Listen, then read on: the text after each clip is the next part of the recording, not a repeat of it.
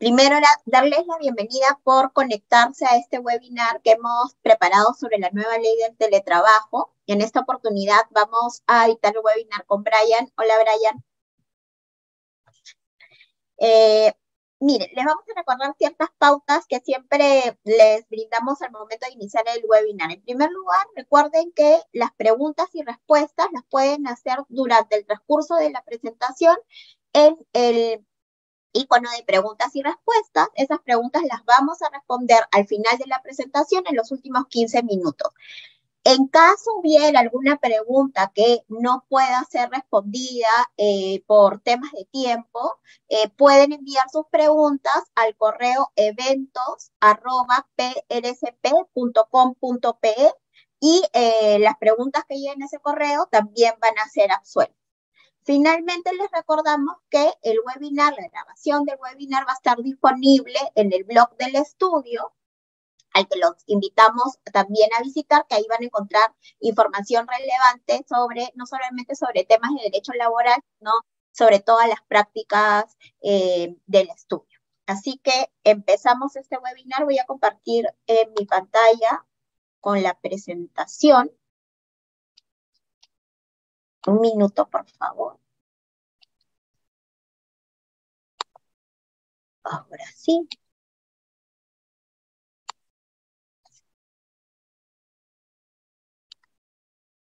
Me avisan, creo que ahí sí se ve, ¿no?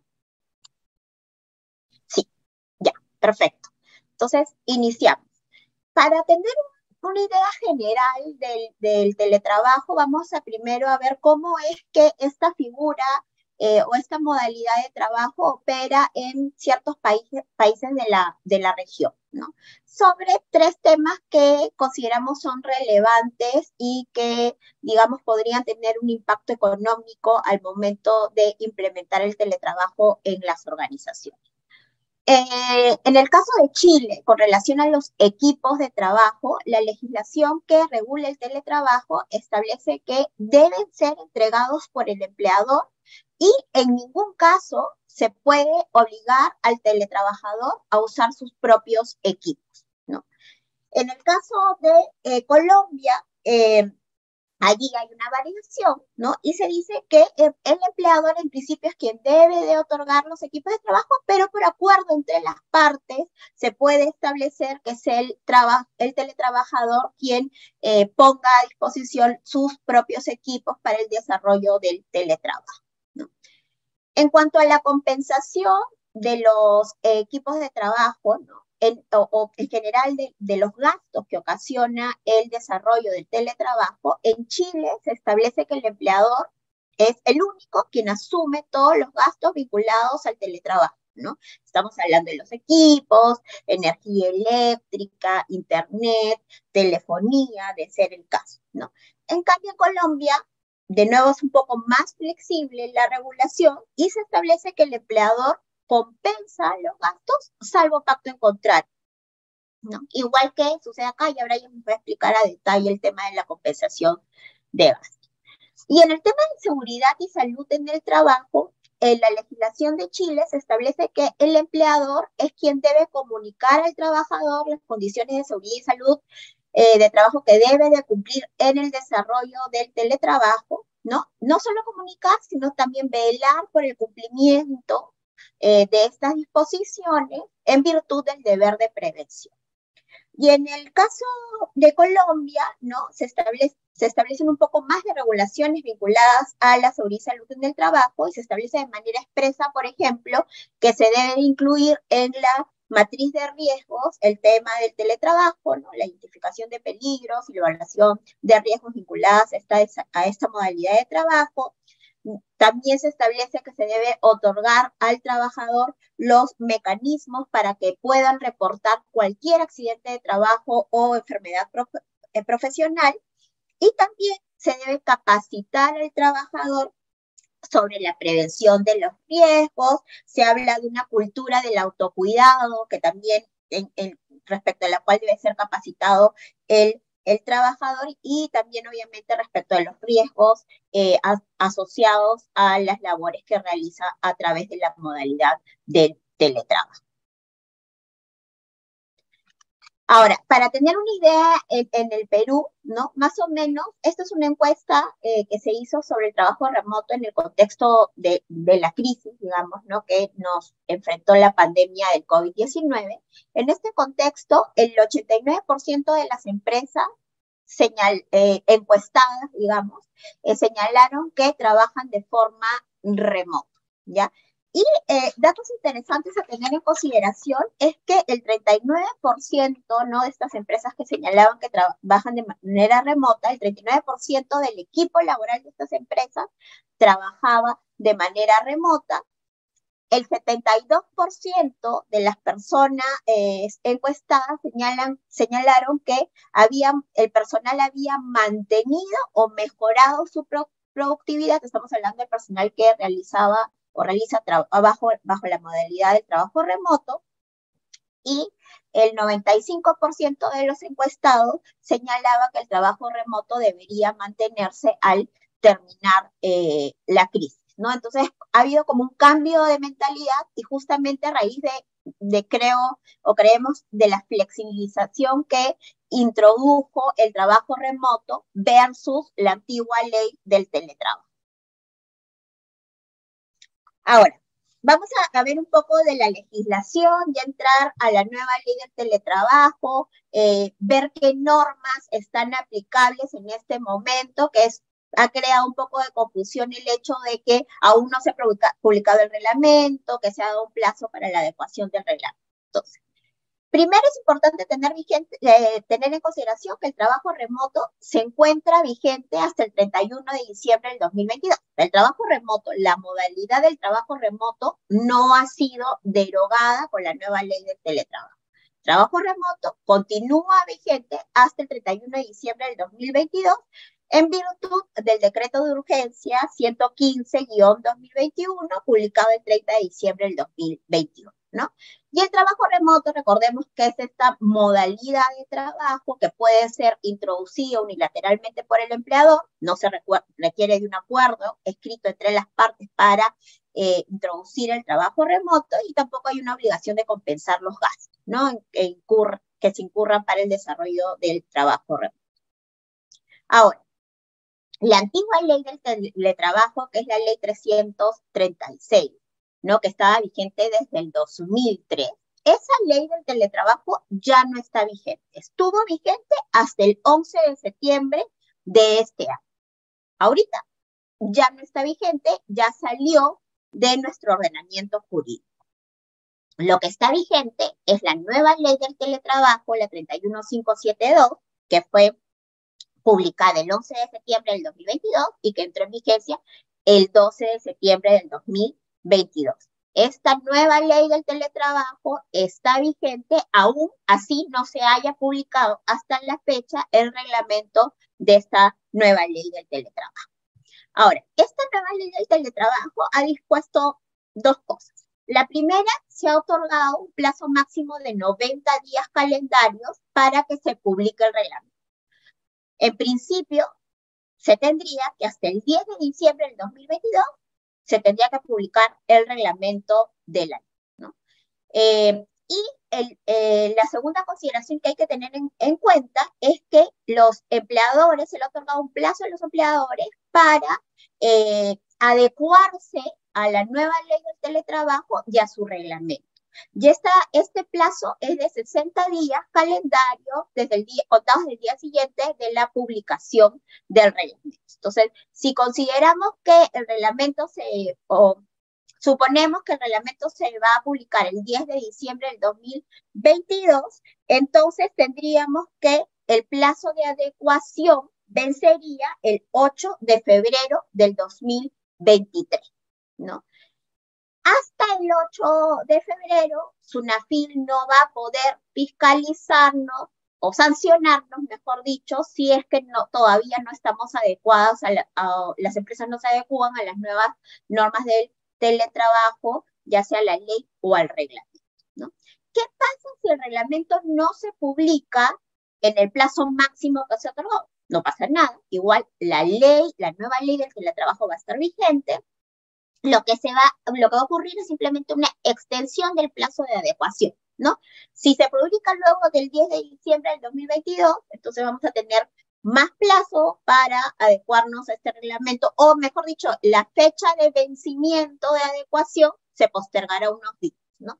Pero igual hay que tener en consideración que la nueva ley de trabajo ya está vigente, por eso es importante que tengamos mapeado qué es lo que dice la nueva ley del teletrabajo e ir avanzando en la planificación y en la gestión del teletrabajo en caso decidamos continuar con esta eh, modalidad en el 2023 o en adelante, ¿no?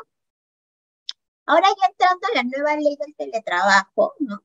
Eh, ya Brian les va a explicar con mucho más detalle todos los temas del teletrabajo. Yo simplemente voy a dar una introducción eh, sobre la definición. El teletrabajo es una modalidad, lo que establece la norma, no es una modalidad especial de prestación de, de labores de, de condición regular o habitual, ¿no? Entonces, hay que tener en consideración esta definición porque introduce la característica esencial del tele, como característica esencial del teletrabajo que sea eh, de condición regular o habitual. ¿Qué querría decir esto? Que eh, no se va a considerar ¿no? como teletrabajo eh, aquel trabajador que ocasionalmente ¿no? presta su servicio fuera del centro de trabajo, porque no cumpliría esta ocasionalidad, sería contraria a esta característica de regular o habitual. Seguramente esto va a ser mayor eh, desarrollado en una mayor medida en el reglamento, pero hay que tener en consideración esto que es sumamente importante porque esta esta característica no estaba incluida en la antigua ley del teletrabajo, era una disposición del reglamento de la antigua ley del, teletrabajo, ahora se ha introducido dentro de la definición del teletrabajo. Entonces, aquellos teletrabajadores que realizan o trabajadores que realizan sus labores fuera del centro de trabajo de manera ocasional, en principio no eh, cajaría dentro de la figura del teletrabajo. ¿no? hay que tener en consideración que el teletrabajo puede ser total o parcial, permanente o temporal, ¿no? Siempre y cuando cumpla con las características antes señaladas, se le va a aplicar la ley del teletrabajo, ¿no? También tener en consideración que estamos hablando de prestación de servicios subordinados, ¿no? Y en el, en el que eh, se utilizan eh, plataformas o tecnologías digitales para el desarrollo de las labores.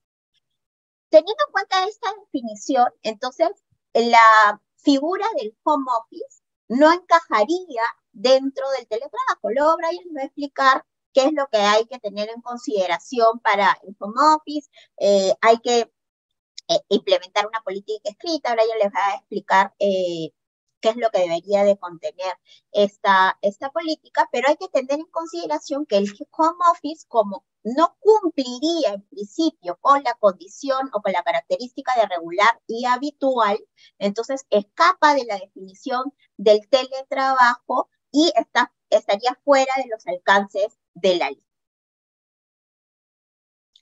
Y ahora, para terminar y ya darle el pase a Brian, ¿por qué es importante eh, planificar el tema del teletrabajo? Primero, porque, ojo, ya quedan solamente un poco más de dos meses para que el trabajo remoto finalice. Hasta el 31 de diciembre solamente vamos a poder aplicar el trabajo remoto. Luego tendremos que aplicar el teletrabajo o el home office de acuerdo a lo que eh, la organización eh, necesite ¿no? o requiera para la prestación de los servicios. Eh, hay un tema importante a evaluar que es el tema presupuestal, el tema de compensación de gastos. Entonces, si es que quiero aplicar el, teletrabajo, ver cómo es que voy a gestionar la compensación de gastos es sumamente importante y lo tenemos que ver desde ahorita, ver qué contratos voy a renovar o no, si es que van a regresar totalmente a la presencialidad, si es que cuento con el espacio suficiente, cómo voy a distribuir las oficinas. Eso es algo que lo tenemos que hacer con anticipación y no tenemos que esperar estos 60 días calendarios que ha dado la norma para adecuarnos una vez que eh, se publica el reglamento, porque seguramente nos quedará corto esos días para planificar. Entonces, ya teniendo en cuenta las normas introducidas en la ley, en la nueva ley del teletrabajo, es importante que ya empecemos con esta planificación, esta gestión eh, qué tenemos que hacer en caso eh, deseemos continuar con el trabajo a distancia. Ahora sí, te dejo, Brian, para que expliques ya con mayor detalle el tema del teletrabajo. Muchas gracias, Cristina. Eh, buenos días con todos. Un poco antes de entrar al tema de, de la definición del home office y el teletrabajo y seguir con la parte que me corresponde, solamente quería un poco eh, situar el tema de la planificación, ¿no? Eh, porque muchos nos han preguntado o muchos nos preguntan por qué el webinar ahora en octubre, ¿no? Eh, y por qué no hacerlo en, en, enero o en febrero. Seguramente lo haremos, ¿no?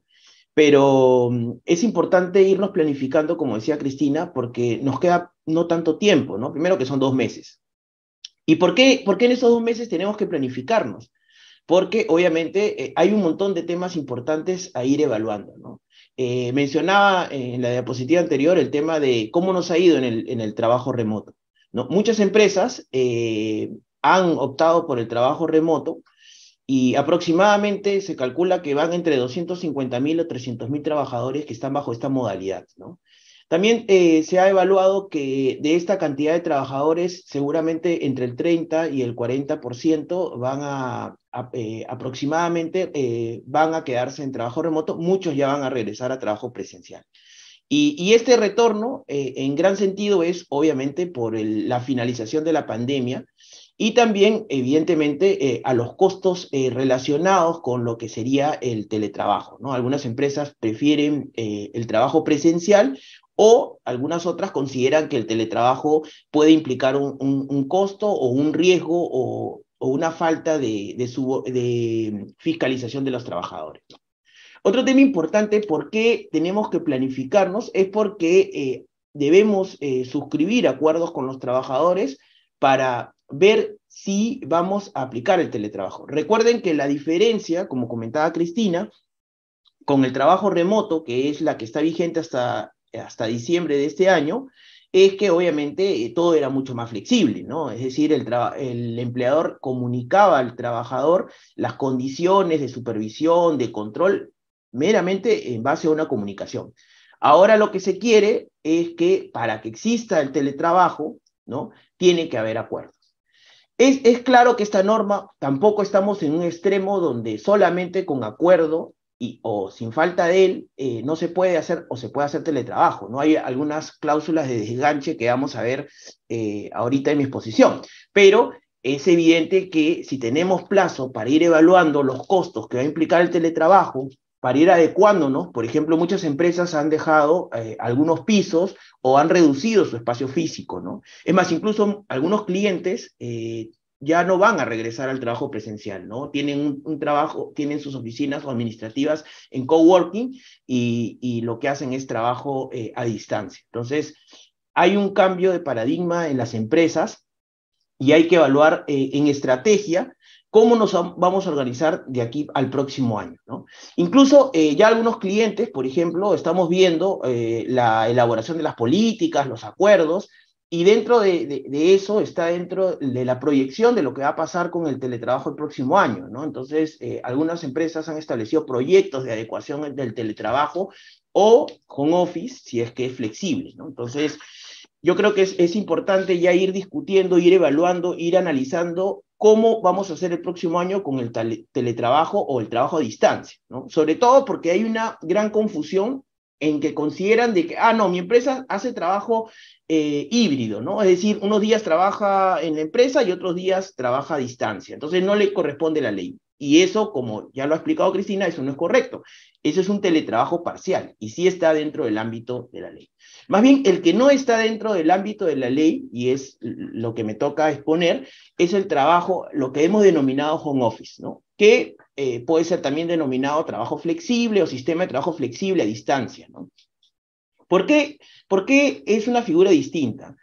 Es una figura distinta porque, como comentó Cristina correctamente, en el artículo 3 de la ley se habla que para que sea teletrabajo, para utilizar esa modalidad o ese sistema de trabajo de teletrabajo, se requiere de que sea habitual o regular.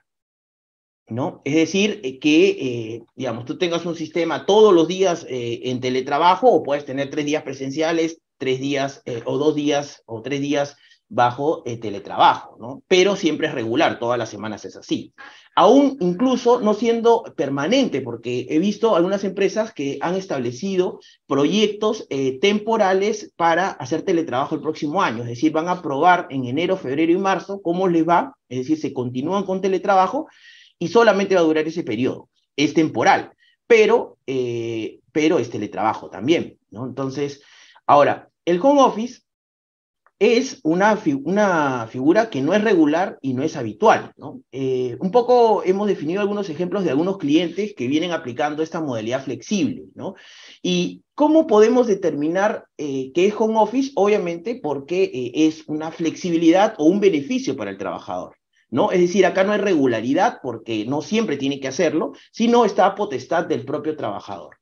¿No? Por ejemplo, el ejemplo clásico es, eh, no sé, por ejemplo, para un estudio de abogados, eh, nosotros vamos a veces a reuniones de cliente, ¿no? Tengo un cliente que queda dos cuadras, tres cuadras de mi casa, entonces obviamente no voy a venir acá al estudio y luego regresar e ir a la oficina del cliente. Estoy cerca, voy a la oficina del cliente y ya me quedo trabajando en mi casa, seguramente con eh, ciertas regulaciones, ¿no? Hay una flexibilidad porque yo elijo.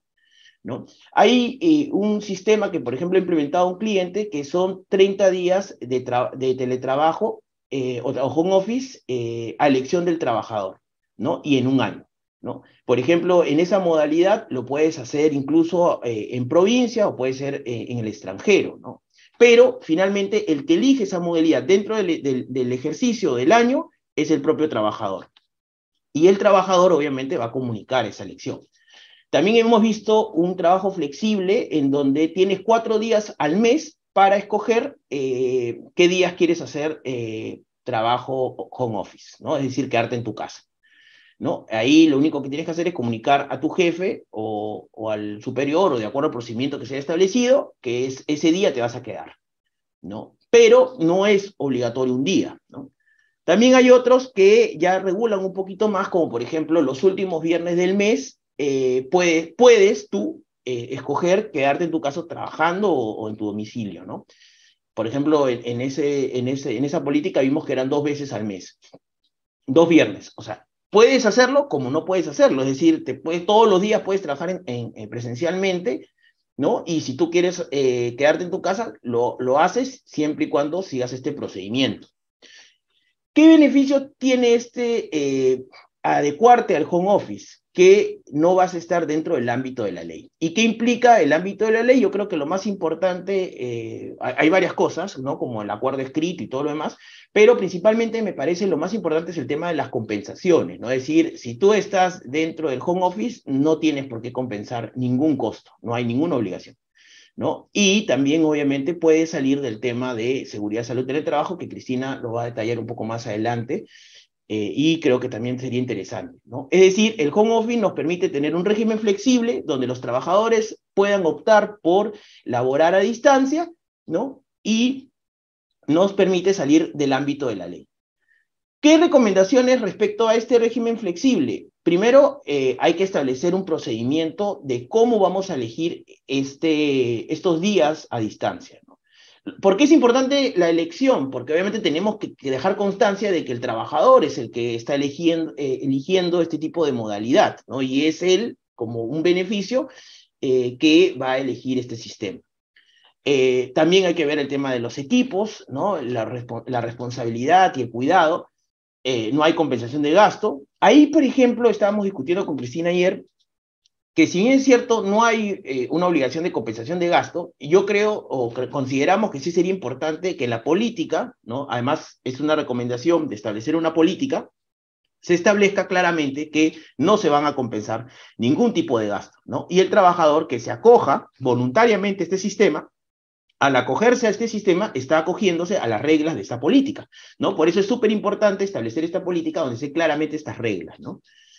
Eh, eh, obviamente cuando tú entregas una política tienes que dejar constancia del cargo de entrega y la constancia de recepción del documento para que si el trabajador dice, hoy no, yo no sabía, luego se, eh, lo puedas mostrar y puedas evitar cualquier tipo de, de, problema. En tema de seguridad y salud en el trabajo, Cristina va a detallar un poco más sobre el teletrabajo, pero en el home office, como es más flexible, nosotros consideramos que lo mínimo que tiene que hacer el empleador es simplemente establecer e informar las condiciones mínimas de seguridad y salud en el trabajo, más o menos como sucede en el, actualmente en el trabajo remoto, ¿no? Y eh, hay que ver ahí de definir eh, en esta política, por ejemplo, qué significa eh, accidente doméstico y todas las obligaciones de información. Siguiente, Cristina.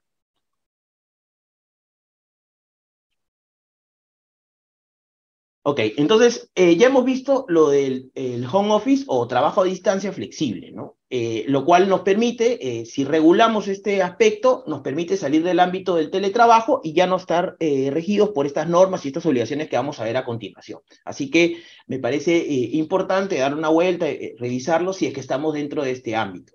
Ojo que algunas empresas consideran y, que hay una flexibilidad en el trabajo híbrido.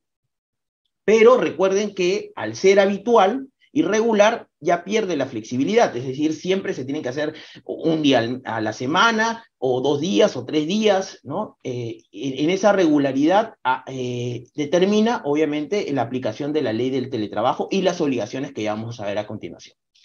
Entonces, el teletrabajo se caracteriza en ser voluntario y reversible, ¿no? En voluntario, evidentemente, tiene que haber eh, un acuerdo escrito y eso lo establece la norma. Ya vamos a eh, en unas siguientes diapositivas cuáles son las obligaciones mínimas de este acuerdo y las recomendaciones respecto a la política. Eh, puede ser temporal o permanente, ¿no? Comenté el caso de esta empresa que está haciendo una evaluación temporal para ver si se mantiene en teletrabajo o simplemente hace teletrabajo un tiempo y luego retorna presencial si es que no le conviene o no le da la métrica, ¿no? Ahí, evidentemente, si lo voy a hacer temporal, eh, eh, hay que establecer en este acuerdo que suscribamos con los trabajadores eh, la temporalidad, evidentemente, y la, la posibilidad de renovación, si es que me conviene, por ejemplo, o la posibilidad de retorno, ¿no? Es decir, hacerlo de una forma más simple y sustentado justamente en el término del plazo de la temporalidad y, la evaluación de la factibilidad de este sistema, ¿no? Eh, puede ser total o parcial, ¿no? El total es que eh, trabajas eh, íntegramente a distancia, ¿no? Hay algunas empresas de call center o interpretaciones, por ejemplo, ellos que son clientes hacen toda su, toda su operación es eh, a, trabajo a distancia, ¿no? Ellos tienen que regular ya el acuerdo seguramente y establecer estas políticas, ¿no? También puede ser parcial, ¿no? O sea, es decir, dos días o tres días trabajas en oficina y el resto eh, haces teletrabajo, ¿no? En esas políticas también hay que definir, por ejemplo, qué días son, ¿no? Muchas empresas por ejemplo, establecen la obligatoriedad que sea lunes y martes y miércoles, por ejemplo, presencial, y ya puede ser jueves y viernes eh, a distancia. Otra eh, característica es la flexibilización de la distribución del tiempo de trabajo, ¿no? En la jornada. Ya vamos a ver, obviamente, específicamente el tema de la jornada laboral, ¿no? Pero eh, esta norma nace o entiende la flexibilidad de la jornada, ¿no? Ya lo vamos a ver más adelante. Y otra cosa importante es que puede realizarse en el Perú y en el extranjero. Ese es eh, un beneficio que, ha generado el trabajo remoto, que muchas personas eh, realizan eh, su trabajo, o sea, si es total, por ejemplo, lo realizan, pueden realizarlo en provincia, fuera de Lima, si es que tu empresa está en Lima, incluso en el extranjero. Ahí vamos a ver más adelante que hay que tener en cuenta los temas migratorios y los temas tributarios. Incluso hemos tenido un webinar este año, si no me recuerdo, justamente sobre los efectos tributarios. Entonces hay que tener en cuenta y hay que, hay que mapearlos. Siguiente, Cristina. Ahí, eh, a ver, muchas empresas eh, están esperando adecuarse en febrero, ¿no? Entonces, allá en febrero suscribo mi acuerdo con mis trabajadores y todo bien. Pero lo que no están tomando en cuenta es que, eh, evidentemente, este acuerdo se va a regular puede regular en el, en el contrato, un anexo del contrato, o puede ser un acuerdo independiente, ¿no?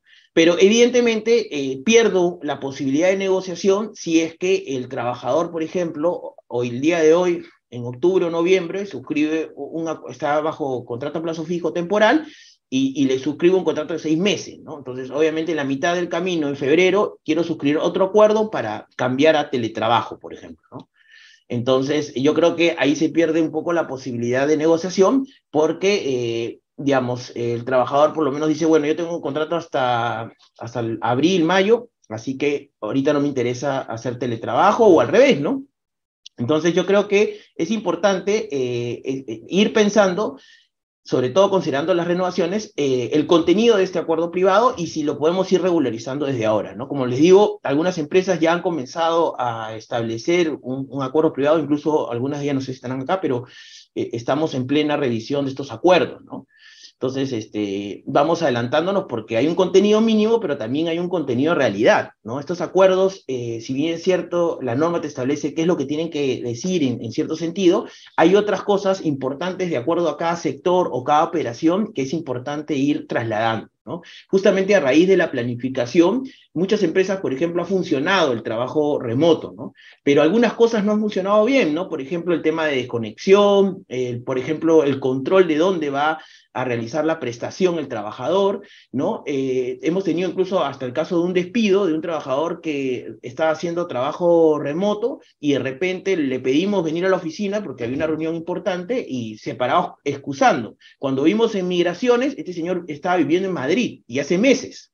¿no? Entonces, este, no hay ningún problema con eso, ¿no? Pero siempre y cuando, evidentemente, eso esté acordado y, y, lo sepa el empleador, ¿no? Pero ha habido varios casos de eso. Entonces, eh, creo que el trabajo remoto ha sido muy positivo, por lo tanto muchas empresas están ahorita viendo qué podemos regular, pero también ha habido bastante abuso, eh, eh, digamos, o abuso o en, todo caso desconocimiento o aplicación indebida que creo que se pudo haber evitado, ¿no? Entonces yo creo que una buena forma de, evitar estos problemas del, del, teletrabajo ahora va a ser regulando correctamente en el acuerdo o en la política eh, eh, ciertas obligaciones importantes, ¿no? Para que sea más eficiente y productivo.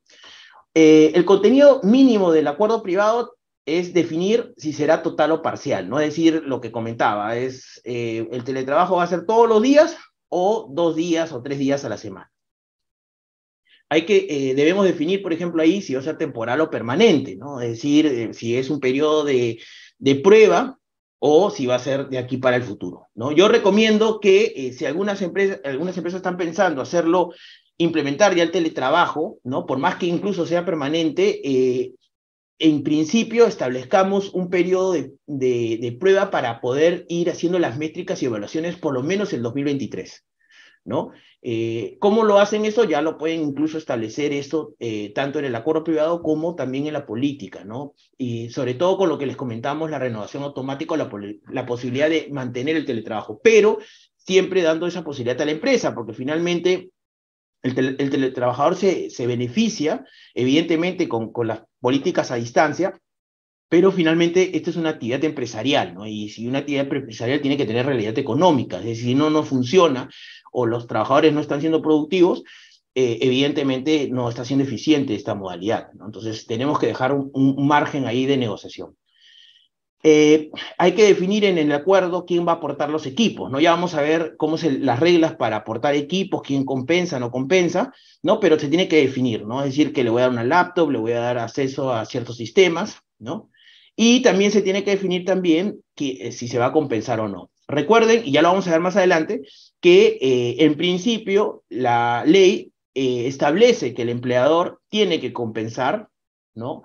O tiene que devolver la entrega de equipos o, los gastos relacionados al Internet o la electricidad, en su caso, como regla general.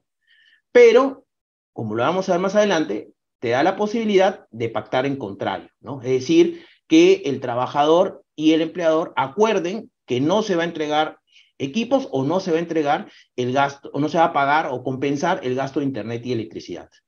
Eso, ese acuerdo tiene que estar establecido claramente y expresamente en el acuerdo privado, ¿no? Ya en la política, ya vamos a ver eh, ahorita eh, cómo se puede regular si es que sí quiero compensar, ¿no? O si es que no quiero compensar o las formas como voy a compensar. Eh, ¿Qué otra cosa importante definir en el acuerdo? el ámbito de competencia o lugar de prestación geográfico del, eh, teletrabajo, ¿no? Ahí algunas empresas son laxas, digamos, o flexibles, en que puede ser en Perú o cualquier parte del mundo, otras han delimitado el lugar geográfico, ¿no? Sobre todo eh, trabajadores que tienen que hacer una labor mixta, es decir, hay ciertas actividades operativas, pero también hay ciertas actividades administrativas que las pueden hacer por teletrabajo o a distancia. En esos casos, eh, ahí es muy importante establecer el lugar geográfico. Digamos, si tu unidad operativa está en Cusco o en Arequipa o en Trujillo, tengo que establecer en ese ámbito el, el teletrabajo a distancia, pero dentro de ese ámbito geográfico, ¿no? Porque ya hemos visto en varios casos eh, donde trabajadores, eh, por esta flexibilidad del trabajo remoto, eh, finalmente salen de este ámbito geográfico y luego el retorno o la necesidad operativa del retorno es, más complicado, ¿no? Y se generan una serie de conflictos. Entonces, este es el momento para regular el tema geográfico. De ahí, otro tema importante es el lugar, el domicilio del, eh, del, trabajador. O sea, la norma entiende que en principio será en el domicilio, pero también puede ser en cualquier otro lugar. Y establece una serie de reglas para definir eh, el cambio de, lugar de prestación del de el teletrabajo. ¿no? Ahí hay que eh, regular eso, digamos, si es que es importante que sea siempre en el domicilio, y las reglas ante el cambio, sobre todo por las justificaciones y, y la autorización que tiene que hacer el empleador. ¿no? y eso lo podemos poner un poco más en el contenido de la política. ¿no? Luego lo de la flexibilización de la jornada, ¿no? ¿Cómo lo vamos a regular? Y la declaración de, que, eh, de acogerse a la política interna. Es importante la, la, la declaración de acogerse porque es importante que el trabajador sepa que existe una política y sepa el contenido de la misma, ¿no? Y para poder eh, exigirle este contenido a esa política, el trabajador tiene que reconocer la existencia y el conocimiento de la misma, ¿no? Entonces, eh, cosas más específicas, como lo decimos aquí, pueden estar en la política de teletrabajo, ¿no? Quizás eh, algunos temas eh, sueltos, digamos, pueden ser muchos más para que darle realidad de acuerdo al sector y a la empresa. Por ejemplo, ese plazo de preaviso de asistencia, ¿no? Es decir, si yo requiero a un trabajador, ¿cuánto tiempo le voy a pedir? ¿No? Eh, la jornada laboral, ya lo vamos a ver en estricto, pero podríamos regular en la política cómo se va a distribuir las horas, ¿no? Es decir, eh, si va a ser, eh, eh, cómo va a ser el control y todo ese tema, ¿no? Reglas sobre el domicilio, que ya lo hemos comentado, mecanismos de comunicación y supervisión, plataformas y tecnologías, es decir, lo que le vamos a entregar al trabajador y qué sistemas tienen. y obviamente que con estos sistemas vamos a ver también lo de las capacitaciones y demás los mecanismos de compensación. Es decir, hay muchas empresas que sí están dispuestas a eh, otorgar una compensación económica, sobre todo porque la compensación es un beneficio no remunerativo, porque es considerado una condición de trabajo, con lo cual el gasto que yo asuma va a ser eh, un gasto que no tenga cargas laborales, ¿no? Es decir, no voy a tener que pagar yo como empleador el 9% de salud, ni eh, va a ser parte del, del cálculo de los beneficios laborales, ¿no? Entonces, estos mecanismos de compensación eh, se, pueden establecer ahí, ¿no? ¿Cómo se mide o cómo se determina? Eh, obviamente algunas empresas lo determinan en función a la banda que se exige de Internet, algunos otros lo determinan en función, incluso algunas empresas han determinado el costo real. Eh, comentaba con algunos clientes cuando nos reuníamos que algunas empresas ya están haciendo las mediciones y lo hacen en la medición del uso del consumo de Internet en base a, una jornada semanal.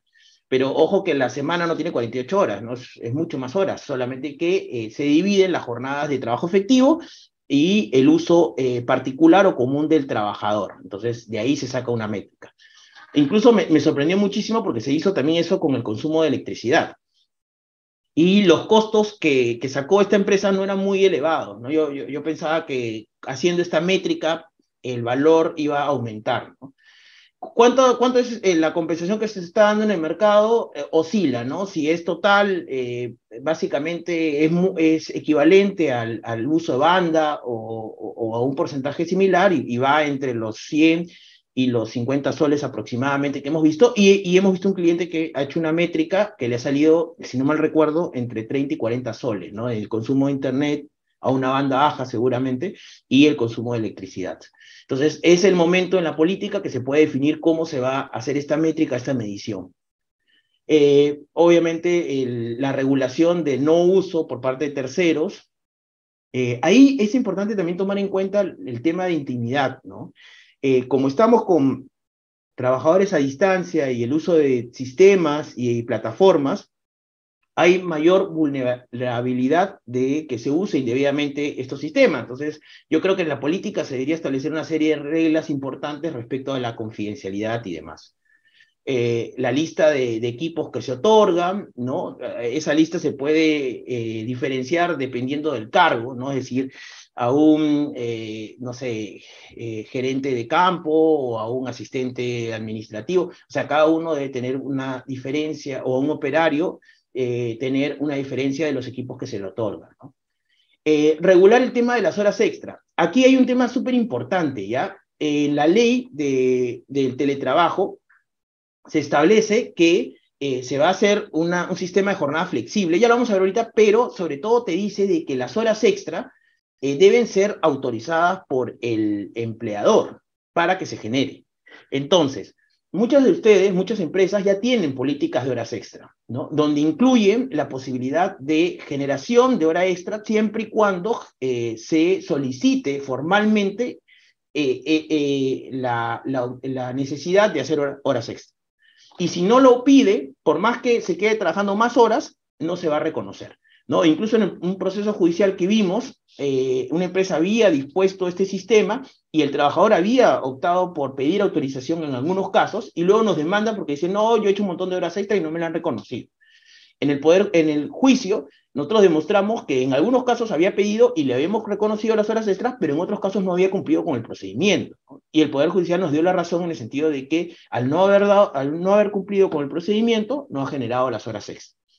En este caso del, teletrabajo, la norma expresamente pide el consentimiento del empleador. Así que aprovechemos en regular o atar o linkear el tema de eh, nuestra política de teletrabajo con la eh, obligación de la solicitud de los formatos correspondientes. Incluso si no lo tengo, no tengo una política de horas extra, lo puedo establecer en esta política de teletrabajo exclusivamente para el sistema de eh, teletrabajo, ¿no? Los días de teletrabajo parcial. Entonces, es súper importante establecer eso porque eso nos va a implicar una reducción de costos, ¿no? Otro tema importante que también recomendamos es el tema de las sanciones, ¿no? Como, les he ido comentando, el, el trabajo remoto generó una serie de sinergias y, y, potencialidades en la productividad, pero también ha generado una serie de abusos o actos irregulares, ¿no? Entonces yo creo que es importante regular las faltas y sancionar a los trabajadores si es que las incumplen la política, ¿no? Finalmente, el contenido de la política de teletrabajo, si bien cierto, estamos viéndolo en un punto de ámbito eh, laboral y legal, es importante darle realidad, ¿no? O sea, siento que muchas empresas hacen sus políticas eh, como si fueran cuadros, ¿no? Es decir, los tienen ahí para exhibirlos nomás, pero no le dan realidad. Tenemos que darle realidad a, a estas políticas de acuerdo a mis operaciones y a cómo ha venido funcionando durante estos años a raíz de la pandemia el trabajo remoto. ¿No? Para ver la funcionalidad y eficiencia y ser mucho más productivo. Siguiente, Cristina. Implementación del teletrabajo. Vamos a responder algunas preguntas que creo que va a ser más fácil de abordar este tema. ¿Se requiere acuerdo expreso? Sí, ya lo hemos visto. ¿Se debe pactar en el contrato o en cualquier otro medio? Eh, hay un contenido mínimo del acuerdo y de la política que ya lo hemos visto. ¿no? El empleador puede variar unilateralmente eh, la presencialidad al teletrabajo o viceversa? Excepcionalmente sí, ¿no? Dice la norma que excepcionalmente lo puede hacer siempre y cuando sustente el, cambio, ¿no? Es decir, exista un, una justificación objetiva de por qué ya no vas a hacer teletrabajo, sino que a partir de ahora va a ser todo presencial, ¿no? Obviamente, eh, de acá a febrero que se va a adecuar, tenemos tiempo para evaluar realmente si queremos teletrabajo, porque si bien es cierto, puedes tú cambiar la modalidad, ¿no? Eh, siempre y cuando con una anticipación de 10 días, ya el hecho mismo de tener que dar una justificación te genera ah, una conducta conflictiva, porque obviamente tú dices, oye, porque quiero regresar porque yo soy el empleador y me da la gana que regreses, alguien te lo va a poder cuestionar, ¿no? Evidentemente, o en todo caso, así de razones operativas, eh, el trabajador que se sienta cómodo eh, trabajando con teletrabajo, seguramente te lo puede observar. Incluso eh, hubieron muchas consultas el año pasado, principalmente, que eh, las empresas ya optaban por el retorno presencial, porque obviamente hicieron el, trabajo remoto por el COVID y la pandemia, ¿no? Entonces, muchos, eh, incluso a nivel gerentes, nos consultaron los clientes si es que, o sea, los, los, gerentes nos decían, oye, pero si yo no quiero regresar, ¿me pueden obligar? Esa fue una pregunta muy regular en, en unas semanas, ¿no? Porque se creía que esto era un tema dispositivo del trabajador. Ahora con el teletrabajo, ¿no? Porque a diferencia del trabajo remoto, era dispositivo para la empresa, es decir, el día que la empresa consideraba que se acaba el trabajo remoto, simplemente comunicaba y retornaba todo, y así era. En el teletrabajo, al ser voluntario, requiere autorización eh, de ambas partes, ¿no? Y si uno de los dos no está de acuerdo, puede haber un conflicto. Entonces, la norma sí establece eh, poder salir, o sea, una cláusula de desenganche, siempre y cuando el, empleador sustente, pero ya el mismo sustento implica una posibilidad de conflicto. Entonces, esto, por ejemplo, yo lo regularía en mi política, ¿no? De todas maneras, o sea, cuáles son las, eh, ya los sustentos objetivos para el retorno, ¿no? o iría ya pensando en si voy a hacer un teletrabajo y me funciona, hacerlo por lo menos eh, temporal para ir viendo si eh, se va adecuando a las métricas de productividad de los trabajadores, porque obviamente es un beneficio, porque los trabajadores evidentemente al no retornar no pagan eh, movilidad, algunos de hecho les sale más caro comer en la oficina, hay un costo del tiempo, ¿no? En venir, en ir, en venir. Entonces, también ese es un beneficio para los trabajadores. Y también tiene que haber un beneficio, evidentemente, para la empresa. Entonces, tenemos que ir midiendo la productividad y, rentabilidad, ¿no? Y eso justamente podemos eh, darle una funcionalidad año a año para ver, ¿no? En el 2023 funcionó, o sea, eh, hubieron mejores métricas de productividad. Ah, ok, entonces 2024 continuamos con el teletrabajo temporal, ¿no? Entonces, eso lo puedo eh, claramente establecer en mi política. Otra pregunta que seguramente surge por ahí es, ¿el teletrabajador puede solicitar acogerse al teletrabajo? ¿no? Es decir, ah, estamos presencial y un, trabajador me pide hacer teletrabajo. Sí puede, o sea, decir, me lo puede pedir, pero eh, el empleador puede denegar, ¿no? Pero para esto nuevamente también el, empleador tiene que sustentar. Ojo que yo tengo, aquí es súper importante esto y no, siento que lo, lo hayan este, resaltado mucho es que el trabajador me lo pide. Yo lo rechazo, ¿no? Porque obviamente no, no puedo, quiero que esté presencialmente en mi oficina. Eh, yo lo rechazo, pero tengo que rechazarlo en 10 días hábiles, porque la norma presume que si yo no lo rechazo en 10 días, automáticamente se aprueba y voy a tener que hacer lo que me ha pedido el trabajador. Así que muchísimo cuidado con estos plazos, ¿no?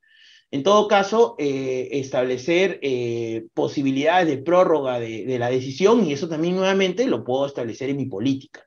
Ya van viendo que la política es muy importante porque hay muchos aspectos de la norma que, van a ser eh, esclarecidos en el reglamento seguramente, pero muchos de ellos va a ser dispositivo, porque esta es una modalidad de un sistema de trabajo importante a, a evaluar. Cristina, el siguiente. Eh, el lugar de trabajo eh, se puede establecer por convenio política, ¿no? Se debe establecer el domicilio del trabajador como referencia, salvo que las partes acuerden un lugar en específico. ¿Puede limitarse únicamente a un lugar específico? Sí, o sea, por ejemplo, lo que les comentaba, ¿no? Es decir, mi centro de operaciones está en, en Trujillo, ¿no? Entonces yo puedo decir que haga teletrabajo, pero solamente en la ciudad de Trujillo en la medida que voy a necesitar primero que asista presencialmente, o si es teletrabajo total, eh, puede ser que eh, tenga algunas reuniones que eh, requiera la presencia del teletrabajador. Entonces, puedo limitar su ámbito de prestación. Si el teletrabajo trabajo es en el extranjero, hay algunos temas importantes ¿no? de las empresas que estén pensando hacer esto. ¿ya? primero, que tiene que haber acuerdo expreso del empleador, es decir, autorizar al al teletrabajador poder ir al extranjero, ¿ya? Eh, ahí yo eh, estoy viendo que se está estableciendo la obligación de que si tu trabajador quieres ir al extranjero y, quieres optar por eso, tienes que cumplir una serie de requisitos, ¿no? Como por ejemplo tener eh, el, contrato de un seguro internacional en caso de accidentes para evitar algún tipo de riesgo de seguridad salud en el trabajo o que me lo trasladen a mí. Eh, hay algunas obligaciones y condiciones como por ejemplo servicio mínimo de Internet, ¿no? estar eh, ubicado, ¿no? Eh, También algunas empresas he visto que está estableciendo el plazo de retorno razonable, o sea, se da creo que 15 días hábiles o 20 días hábiles, por ejemplo, en el caso de una empresa, y el, el, costo es asumido íntegramente por el trabajador, ¿no? En la medida de que evidentemente él ha optado por ir al extranjero, en todo caso si es eh, requerido por la empresa, por un caso obviamente excepcional, incluso se puede establecer en la política por qué casos tiene que regresar, es, es, esa posibilidad se la traslada al trabajador. Eh, hay que revisar los temas migratorios y tributarios, ¿no? Recuerden que ya hicimos un webinar sobre esto, es que si el trabajador pierde la calidad de domiciliado, que es que en el ejercicio salga más de 183 días del país, va a perder esa calidad y si es un trabajador regular, no es un directivo ni un trabajador ni un eh, miembro del consejo de la empresa y demás, sino un trabajador normal, eh, puede eh, pedir la exoneración del pago de los impuestos, obviamente siempre y cuando solicitando a la empresa que no se le retenga el, impuesto a la renta, adjuntando el, reporte migratorio y demás, ¿no? Si, alguno quiere una mayor explicación de esto, podemos enviarle la, el webinar o la grabación y el PPT sobre ese tema eh, tributario, que lo vimos con el área tributaria que nos dio soporte. Entonces, eh, es bien interesante. También el tema migratorio, ojo, de perder la condición migratoria habilitante, hay que tener mucho cuidado con eso. ¿no? Siguiente, Cristina. Ya para ir avanzando, eh, creo que es la parte más, más álgida o más complicada de, esta norma respecto al, a la compensación. ¿Ya? Eh, las reglas sobre provisión, uso y cuidado de equipos tecnológicos. Eh, ¿El empleador debe entregar equipos de trabajo? Sí, ¿no? Porque obviamente es, parte de eh, la condición de como empleador, donde obviamente nosotros asumimos el riesgo de la actividad. Pero obviamente puede existir un pacto en contrario, por ejemplo, si un trabajador tiene su laptop, ¿no? y eso. Si el trabajador aporta el equipo, eh, ¿El empleador debe compensarlo? Sí, evidentemente, ¿no? Porque es una herramienta de trabajo y, el empleador tiene la obligación de tal, ¿no? Pero la norma te dice que puede pactarlo en contrario. ¿Qué pasa con el Internet? ¿El Internet debe entregar, eh, el, empleador debe entregar el Internet? Sí, ¿no? Pero también te da la posibilidad de esta ley que realizar un pacto en contrario, ¿no? Es decir, que el trabajador diga, no, no te preocupes, yo lo voy a asumir. Solo cuando se realice en el domicilio del trabajador, eh, es, o sea, decir, si el trabajador eh, en su domicilio eh, ya paga el Internet, ¿no? El empleador tiene que compensarlo, sí, nuevamente, salvo pacto en contrario, ¿no? Si no lo realiza en su domicilio y lo realiza, no sé, en un café o por ahí se va al extranjero y demás, no hay obligación de pagar el Internet. En la energía eléctrica igual, ¿no? Eh, solo cuando lo otorga el, trabajador en su domicilio, es decir, la luz que consumes regularmente, el empleador tiene la obligación de compensarlo, salvo pacto en contrario, donde el trabajador diga, ok, no te preocupes, yo igual pago mi luz, así que no hay ningún problema, ¿no? Entonces, en principio la regla general es que el empleador compense los gastos del Internet y de la electricidad, ¿no?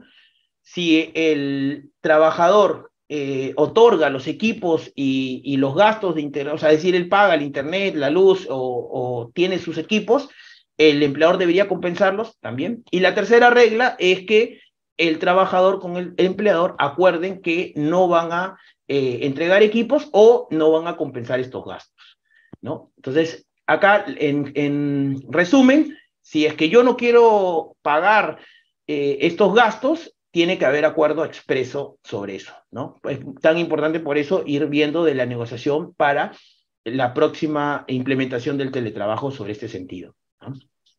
Siguiente, Cristina. Eh, reglas sobre la provisión, uso y cuidado de los equipos tecnológicos.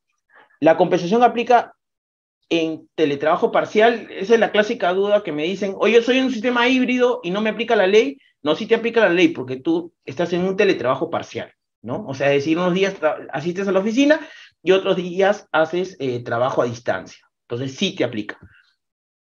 ¿Quién asume los gastos de reparación, mantenimiento? Obviamente el empleador, ¿no? Para eso, eh, eh, hemos visto bastantes problemas en, la, en el trabajo remoto respecto a la depreciación o, los daños de los equipos, ¿no? Entonces hay que, eh, eh, generalmente se, hace eh, actas de entrega y en las actas de entrega tienes que establecer ciertos reglas respecto al uso ¿no? y desgaste del equipo. ¿no? Incluso hay empresas que hacen valorizaciones de desgaste ¿no? y, tiempos de reemplazo.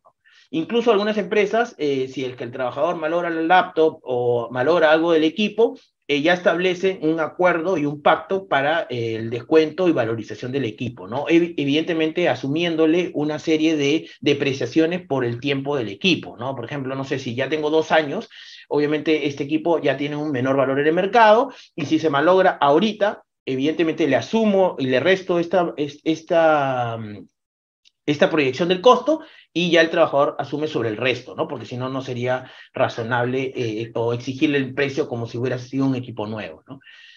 Eh, de ahí eh, tenemos que establecer en la política, nuevamente en la política, obligaciones de informar, es decir, si se malogra el equipo, ¿no? Y, y las situaciones por qué se malogró.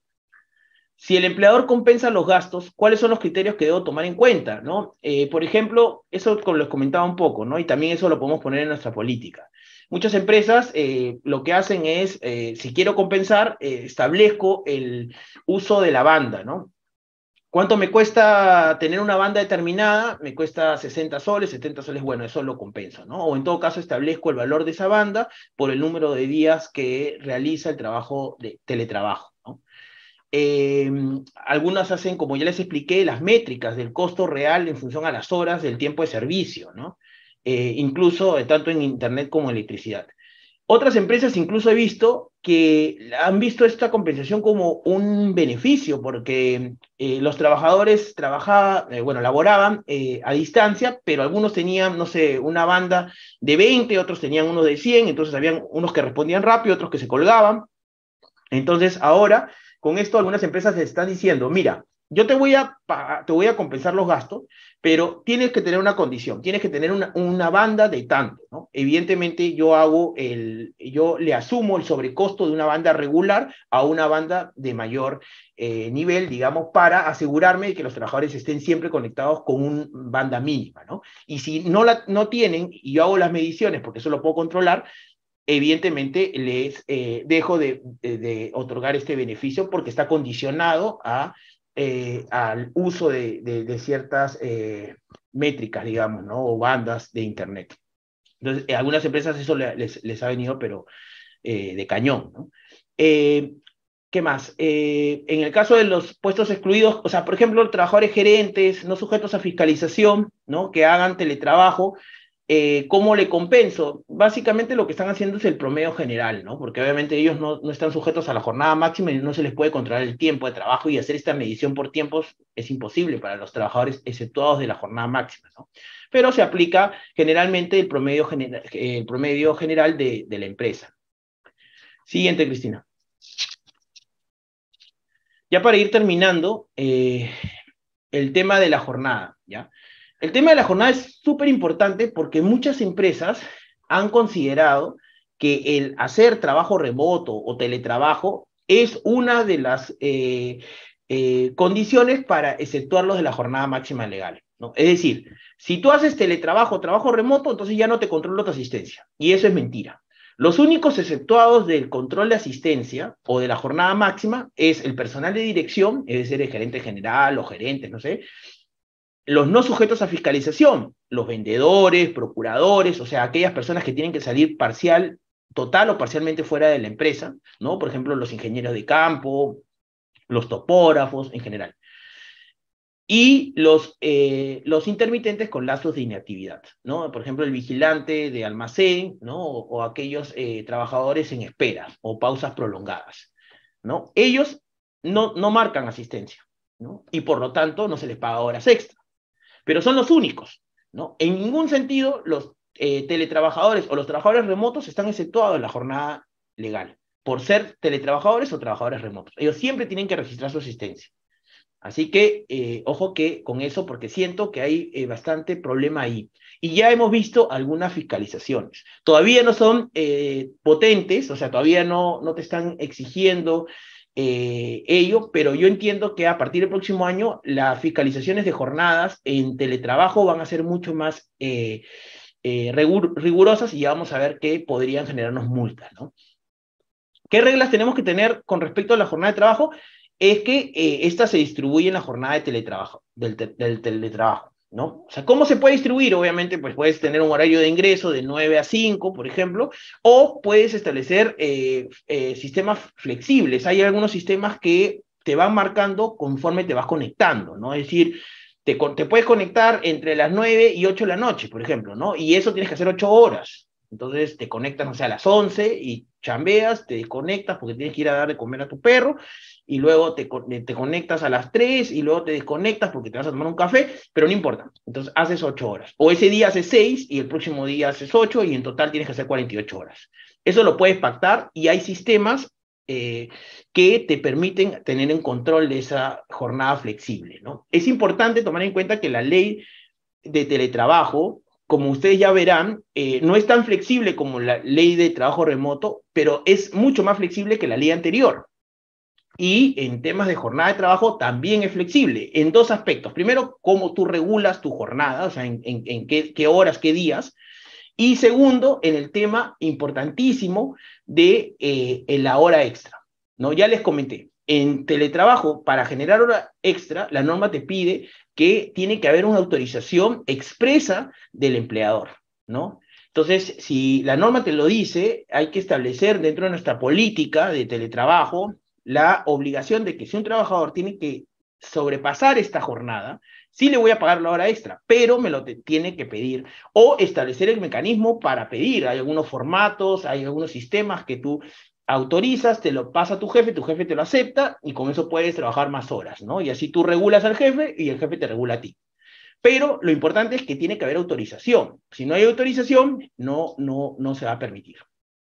Eh, recuerden que hay el tema de la desconexión digital, ya lo hemos hablado varias veces, no voy a ahondar en eso. Para los puestos eh, que están sujetos a la jornada legal, obviamente antes y después de su jornada, no puedo yo eh, mandarles trabajo ni exigirles trabajo, salvo que ellos quieran hacer horas extra o mandarles y ya ellos verán o realizarán su prestación cuando se reenganchen o reinicien su jornada el próximo día. O, por ejemplo, los que están exceptuados, tengo que tener periodos de 12 horas. Y ahí la clásica pregunta es, ¿cómo voy a regular esas 12 horas? Bueno, es, es, es un tema eh, funcional y difícil de poder controlar, pero por lo menos tiene que estar establecido eso en nuestros acuerdos y las políticas. ¿no? Pero bueno, finalmente, eh, ya para terminar este tema de la desconexión digital y la jornada, Nuevamente, tratemos de aprovechar nuestra política o nuestros acuerdos para eh, tratar de evitar el tema de las horas extra, que es un, es un tema potencial que se genera principalmente en este sistema de, de trabajo. Muchas gracias. Gracias, Naya, por tu explicación. Voy a hablar tres minutitos rápidos sobre el tema de la seguridad y salud en el teletrabajo.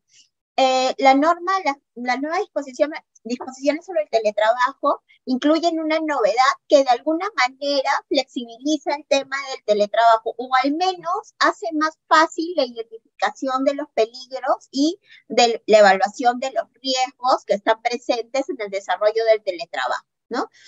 Eh, te da dos opciones con relación a la identificación de los peligros y a la evaluación de los riesgos.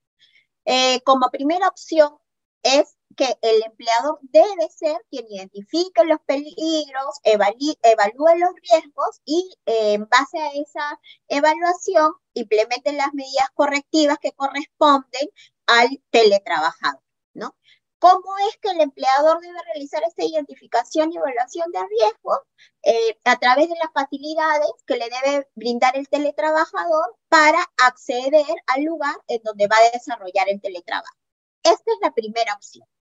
Pero también se presenta una segunda opción, que, que se va a poder implementar en la medida que haya acuerdo entre el empleador y el teletrabajador. O sea, si es que hay un acuerdo, ¿no? Se puede establecer que sea el propio trabajador quien autoevalúe lo, eh, que una autoevaluación eh, que será una, una suerte de declaración jurada a través de la cual identifique el mismo teletrabajador los peligros y evalúe los riesgos que están en el desarrollo del teletrabajo, ¿no? En el lugar donde va a desarrollar eh, su eh, sus labores mediante la modalidad del teletrabajo. Entonces, esto es una autoevaluación. Eh, se va a usar un, para esa autoevaluación se va a usar un formato que va a ser publicado por el Ministerio del Trabajo. El Ministerio del Trabajo va a publicar un formulario de autoevaluación y además el Ministerio de Trabajo va a emitir los lineamientos generales en materia de seguridad y salud en el trabajo que deben de considerar tanto los empleadores como los trabajadores. Hay que tener presente que esta segunda opción solamente va a ser implementada o solamente va a poder ser implementada, uno, en caso exista acuerdo, ¿no? Como ya lo expliqué, y dos, siempre y cuando el teletrabajador previamente al llenado de, esta, eh, de este formato de autoevaluación haya sido capacitado e instruido por parte del empleador de, sobre cómo usar esta autoevaluación. ¿no? Es importante que haya acuerdo entonces y que el trabajador sea capacitado previamente para poder optar de manera correcta por esta segunda alternativa de autoevaluación. ¿No? Como les dije, eh, esto será una suerte de declaración jurada y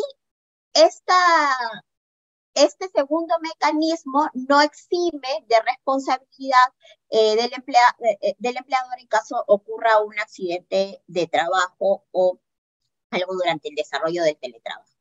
Eh, además, en cuanto al tema de seguridad y salud en el trabajo, es importante señalar que el empleador debe de comunicar y capacitar al trabajador sobre las medidas, condiciones y recomendaciones de seguridad y salud en el trabajo, ¿no? Que deberán implementarse luego o teniendo en consideración esta identificación de peligros y evaluación de riesgos, ya sea realizada por el propio empleador o mediante esta autoevaluación que podrá realizar el trabajo.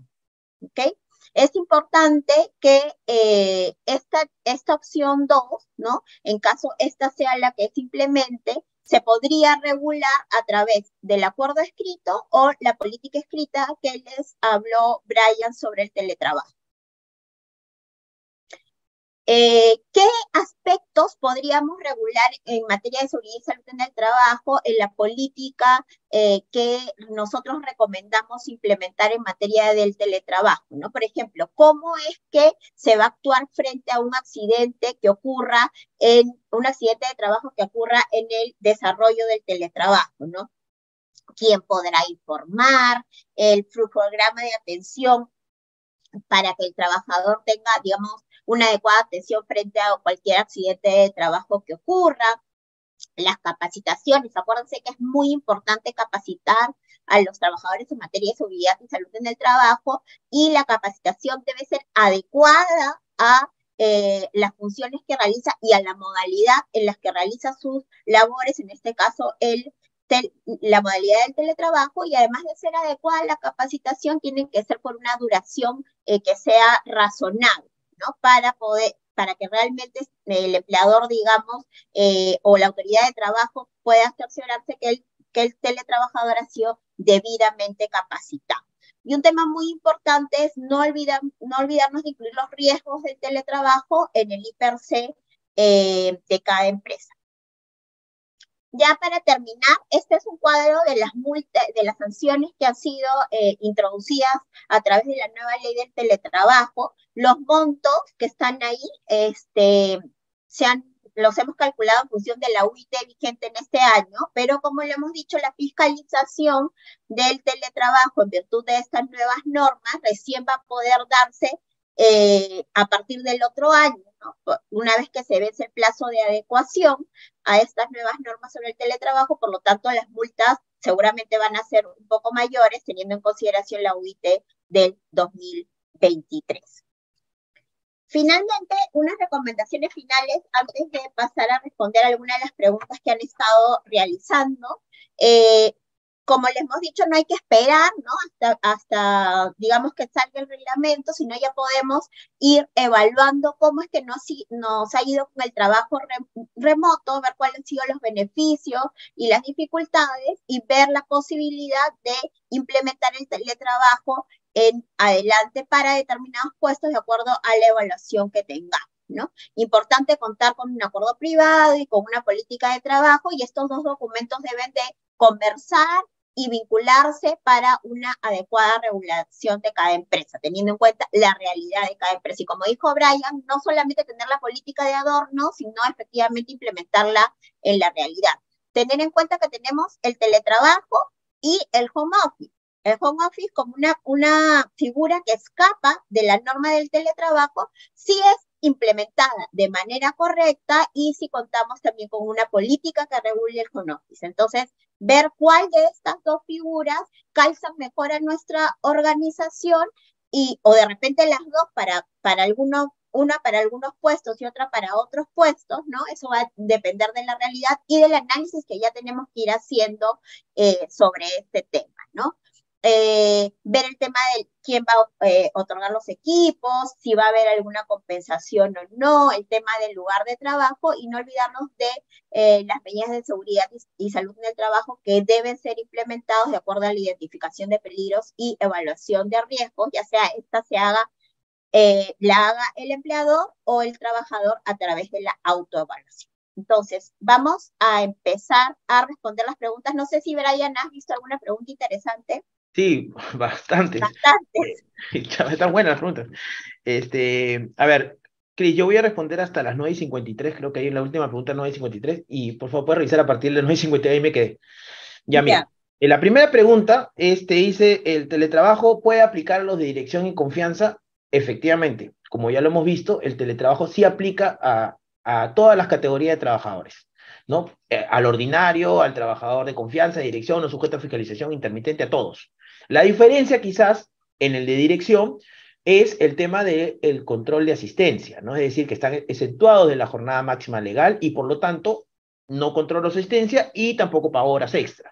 Acuérdense que el trabajador de confianza, que solamente es trabajador de confianza, sí tiene que registrar asistencia. Y esto no tiene nada que ver con el teletrabajo, por si acaso, es en general.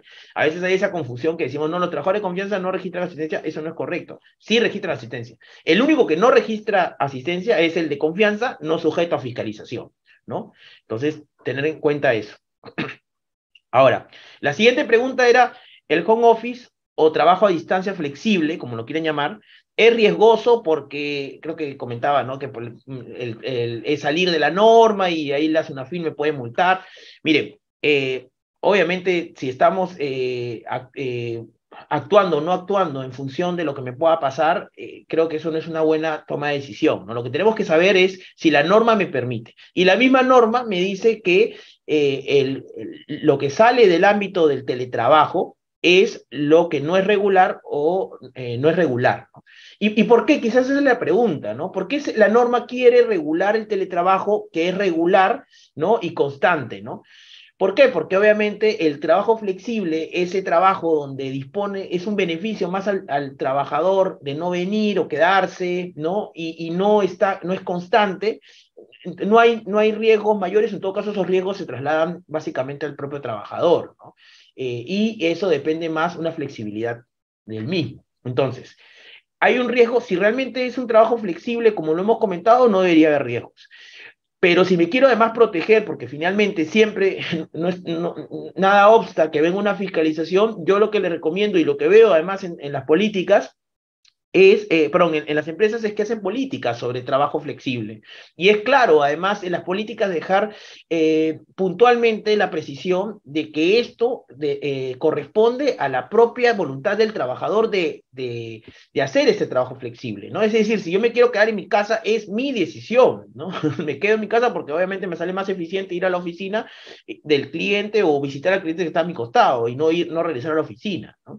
Entonces, es una decisión eh, flexible en base al, propio al beneficio del propio trabajador. Entonces, hay que regular eso. Hay un montón de aspectos para regular. Hemos estado viendo la semana pasada una política que venía de Chile, eh, bien interesante, sobre varios aspectos aplicables a la operación de esa empresa. Entonces, eh, no, no es simplemente decir, oye, por, eso, por si acaso home office y no se regula la ley de teletrabajo, ¿no? ¿No? Sino hay varios aspectos ahí de cómo avisar, ¿no? Y todo este tema, ¿no? Que ya lo hemos visto en las diapositivas pasadas. El acuerdo, eh, nos dicen, el acuerdo y la política es obligatorio. Eh, el acuerdo es obligatorio porque acuérdense que es voluntario el teletrabajo. ¿no? La política es una recomendación. ¿no?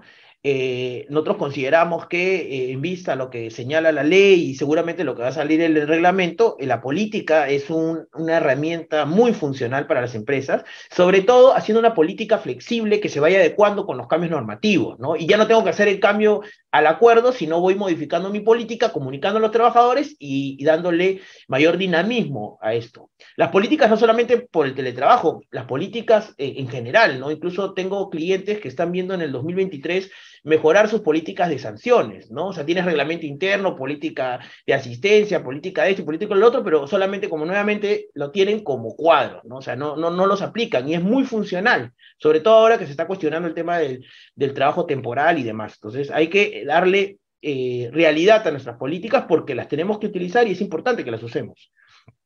Eh, la compensación. Eh, nuevamente, la compensación es obligatorio por regla general, sí, pero puedo yo pactar en contra, ¿no? Pactar en contra es que el trabajador y el empleador eh, eh, señale que el, trabajador no va a necesitar que le paguen eh, el internet o la luz o que le entreguen los equipos. Y para eso tiene que estar claramente establecido eso en el acuerdo. respecto al, a lo remunerativo o no remunerativo, el beneficio de compensación que le demos es un concepto no remunerativo. ¿Ok? Es decir, no pago de salud, y no, no forma parte de la base de cálculo de mis beneficios laborales. Hay una pregunta buena que te dicen, ¿es renta? Recuerden que la renta no es sinónimo de remuneración. La remuneración es un globo y hay otro que es renta, que a veces coincide, pero no necesariamente. La remuneración o no remunerativo es para efectos laborales y renta es para efectos tributarios. Y la SUNAT generalmente no te perdona nada, ¿no? Por lo tanto, este concepto es no remunerativo pero para que no sea renta tiene que ser obviamente un gasto real, directo por la compañía, ¿no? Por ejemplo, ¿qué condición de trabajo? Eh, la, gasolina con factura de la empresa, es decir, las herramientas, los, los, picos y lo demás. Eh, ¿Qué sería eh, no renta, por ejemplo? Que yo le pague directamente el recibo de luz del trabajador, ¿no? Es decir, es normativo y, y no es renta, ¿no? Pero si yo le entrego un monto fijo, es no remunerativo, pero sí va a ser renta porque es fijo y no hay forma de delimitar. Tú estás estableciendo ese, e, ese monto mensual en base a una proyección de lo que tú consideras que debería ser ese monto. Porque obviamente un día pagas luz, un mes pagas 100 eh, de luz, otro mes 120, otro es 90. Entonces no tienes, tendría que ser debidamente sustentado, ¿no es cierto? Exacto. Para que, para que SUNAT no, no pueda creer que haya un ánimo de evasión del impuesto, digamos. ¿no? Sí, exacto. Luego, eh, otra pregunta nos decían sobre el COVID, sobre el grupo de riesgo. Recuerden que el grupo de riesgo está vigente, esa norma, hasta febrero. ¿no? Entonces, el grupo de riesgo, si, si está ok, si el trabajador que está dentro del grupo de riesgo pasa por el examen médico y está ok para trabajar, puede retornar presencialmente. Si tiene algún eh, no aptitud o no, no puede trabajar por el riesgo que tiene, eh, él va a tener que estar por lo menos en trabajo remoto, entiendo que hasta febrero, que es la norma esta de, de emergencia, ¿no? Luego de eso, y que se acabe, entiendo, el tema del COVID, eh, ya eh, vamos a estar en el ámbito de lo que dice la ley de teletrabajo, que es el, el trabajo preferente, ¿no? Que habla de, eh, de teletrabajo preferente a ciertos grupos vulnerables. Ya el reglamento va a aclarar quiénes son esos grupos vulnerables y cómo voy a establecer el trabajo remoto, ¿no? El trabajo, el teletrabajo, ¿no? Pero te dice preferentemente, ¿no? Seguramente va a tener que haber una justificación para mantenerlos en teletrabajo. Eh, control de asistencia, eh, nos dicen que cómo voy a yo a establecer el, control de asistencia, que es la clásica pregunta que se dice, porque obviamente hay un costo. Pero miren, recuerden el artículo 21.6 ¿no? de la ley de teletrabajo, te dice, cuando el empleador privado, privado te dice, pues obviamente el empleador público no, todo es una discriminación acá. Eh, te dice, ¿no? registro de cumplimiento de la jornada de teletrabajo debe implementarlo a su costo. ¿no? O sea, ya te dice exactamente que tú como empleador tienes que establecer este sistema. Muchas empresas van a evaluar la potencialidad del teletrabajo, obviamente en los costos, no solamente la compensación de la Internet y la luz, también hay un tema ahí de cómo voy a regular la, jornada de trabajo, que también es un costo que hay que ver, como también el tema de seguridad y salud del trabajo que habló Cristina, ¿no? O sea, los riesgos eh, que se generan. Entonces, todo eso va a estar dentro de mi ámbito de decisión. Eh, nos dicen, eh, la baja de productividad de los trabajadores puede ser una causal para dejar sin efecto el teletrabajo, por supuesto, es buenísima, ¿no? Pero si tú lo regulas previamente y el trabajador sabe que hay unas métricas de baja de productividad, obviamente puedes eh, establecer, incluso condicionar. Está bien bacán eso como para hacer proyecciones de crecimiento y, y, generar premios en los trabajadores de estos tipos de sistemas, ¿no? Y eso también sería bueno incluirlo en la política, ¿no? Por ejemplo, es un aspecto importante que se podría incluir en la política, ¿no? Correcto, sí, es súper importante el tema. Y las métricas, ¿cómo lo voy a medir? Porque si tú lo tienes previamente establecido en tu política, ¿quién te lo va a cuestionar? Si el trabajador lo sabe antes de y, obviamente simplemente le aplicas. Incluso hay varias, varias posibilidades para eh, hacer, eh, le, dicen eh, cláusulas de, de, desganche del teletrabajo, ¿no? Salir de, ¿no? Entonces, si tú ya lo tienes previamente establecido con temas objetivos, ¿no? Entonces yo creo que... No va a haber ningún problema. Ningún problema, exacto. ¿no? Eh, de ahí te dicen otra pregunta sobre el tema de si no está en su lugar, ¿no? Y e, este tema, ¿te acuerdas que descubrimos el que Pata vivía en Madrid y toda la, toda la vaina? Bueno, acuérdense que la ley, creo que es el inciso F del artículo 25 de la Ley de Productividad y Competitividad Laboral, te habla de información falsa, ¿no? Y además de incumplimiento de obligaciones. Entonces yo creo que obviamente es una falta grave, ¿no? Además, que ver está muy ligado al tema de seguridad y salud en el trabajo, porque acuérdense que si bien es cierto, el trabajador define el lugar donde va a desarrollar el teletrabajo, ¿no? Una vez definido este lugar, eh, se gatilla la obligación del empleador de identificar los peligros y evaluar los riesgos de ese lugar, ¿no? Entonces, si el trabajador se muda del lugar sin eh, comunicarlo al empleador, está, podría estar eh, desarrollando sus servicios en algún lugar que no es seguro para desarrollar la modalidad del teletrabajo. Entonces eso también hay que ponerlo de manera expresa porque si ocurriera un accidente, evidentemente eso no sería responsabilidad del empleador, ¿no? Correcto. Sí, yo creo que esas son las preguntas que, que he visto. A ver, las siguientes. A ver, vamos a ver. Dice, hay casos especiales en los cuales el teletrabajo sí está regulado, ¿no? Eh, por ejemplo, los casos que cuidan una persona mayor o enferma, que son estas situaciones especiales que comentaba Brian. En esos casos, la empresa podría rechazar el pedido lo que dice la norma, que es el artículo 16, ¿no? Es que en estos casos especiales se debe evaluar previamente la naturaleza de las funciones y el perfil del puesto que desempeñe, ¿no? Seguramente esto va a ser desarrollado más ampliamente en el reglamento, pero digamos, esta preferencia seguramente por el teletrabajo va a ser factible, ¿no? En la medida que seguramente las labores sean compatibles con el teletrabajo, ¿no? Si no hay una compatibilidad y si necesariamente estas labores tienen que realizarse de manera presencial, seguramente esto será eh, un, argumento para poder rechazar el pedido del, del, del trabajador para realizar teletrabajo, ¿no? Eh, después dicen agradecer el envío de la presentación. No se olviden que la presentación se les vamos a enviar, pero de todas maneras va a estar colgada en el blog del estudio y ustedes van a poder acceder. Mm, se debe controlar la existencia en el trabajo remoto, ya lo habló Brian de manera eh, muy clara, ojo que ahí es el empleador quien tiene que implementar un control eh, de asistencia, ¿no? ¿Cuál es el procedimiento que debe establecer el empleador y ser cumplido por los trabajadores para eh, controlar el horario, eso ya está. Eh, si son no fiscalizables, también se aplica el sistema de control para la desconexión digital, también se aplica. En, en el caso de personal no fiscalizable, acuérdense, como bien Brian lo explicó, hay un derecho de desconexión de por lo menos 12 horas, ¿no? El, el, tema es que cómo vamos a controlar esa desconexión de 12 horas justamente si es personal no fiscalizable. Eso será un asunto también seguramente que podremos regular en la política, ¿verdad, Brian? Eh, respecto al home office, se debe mostrar la cantidad de tiempo trabajado en el centro laboral, si es así, cómo aplica para el personal no fiscalizado. O sea, por eso es importante tener una política también en el tema de, de home office, porque esas situaciones especiales tienen que ser reguladas en una política. Por eso siempre nosotros recomendamos, en caso se aplique ya la modalidad de home office o se aplique la modalidad del teletrabajo, tener una política que regule todos estos temas específicos eh, que saltan en la práctica, ¿no?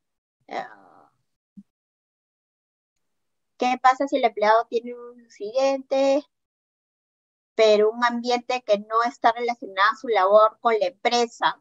No, eso no califica. O sea, digamos, el si el teletrabajador eh, va a brindar sus servicios desde su casa, ¿no? La identificación de peligros y riesgos eh, va a ser en el lugar donde el, trabajador va a prestar estos servicios. O sea, hay que definir un lugar dentro del domicilio del trabajador, ¿cierto? Eh, no es que todos los accidentes que ocurran dentro del domicilio van a calificar, eh, como accidente de trabajo. Solamente aquellos que ocurran dentro o en el ámbito de, del, lugar específico del domicilio donde se, se desarrolla el, el teletrabajo. Eh, entonces, nos recomendaría hacer un acuerdo, cambiaría en algo cuando se publique la norma.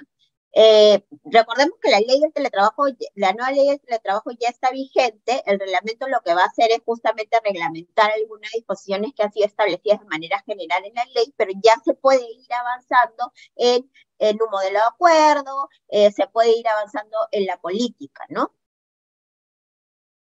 O sea, una empresa podría apartarse de implementar el teletrabajo y continuar con el esquema de home office. Sí, sí podría implementarse el home office que escapa de la regulación del teletrabajo, pero ojo que el home office es eh, una modalidad que se caracteriza por la ocasionalidad. En cambio, el teletrabajo es una modalidad que es regular, que es diferente a ocasional. Entonces, tendríamos que ver si efectivamente eh, calza nuestro esquema de trabajo dentro del home office y si es así, entonces no hay ningún problema de implementar el home office que escapa del teletrabajo. Creo que hemos respondido a la mayoría de las preguntas, Brian. Eh, no sé si quieres este, decir algo más. No, nada, eh, yo creo que agradecerles por, por, por, la atención y las preguntas han estado bien interesantes y retadoras, digamos, para, para repensar creo que, eh, es, creo que por lo menos a mí me, queda claro de que el tema del, del, home office es una buena opción como trabajo flexible, ¿no? Es decir, que no es regular ni es habitual, ¿no? Es decir, que hay una posibilidad de que el trabajador decida finalmente si se queda en casa o si viene a trabajar, pero en base a la decisión de él. Si, si voy a optar por este mecanismo flexible, ¿no? no habitual, no regular, sino flexible, obviamente lo que yo tengo que hacer es eh, sustentarlo correctamente y para sustentarlo creo que una política donde claramente quede establecido que es una eh, decisión del, del, trabajador acogerse, yo creo que eso sería muy funcional, ¿no? Perfecto.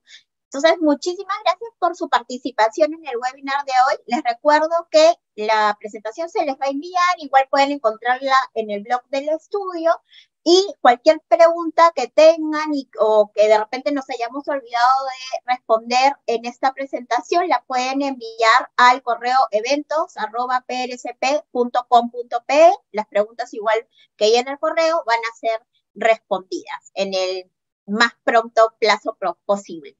Bueno, muchísimas gracias y nos vemos en el siguiente webinar. Chao.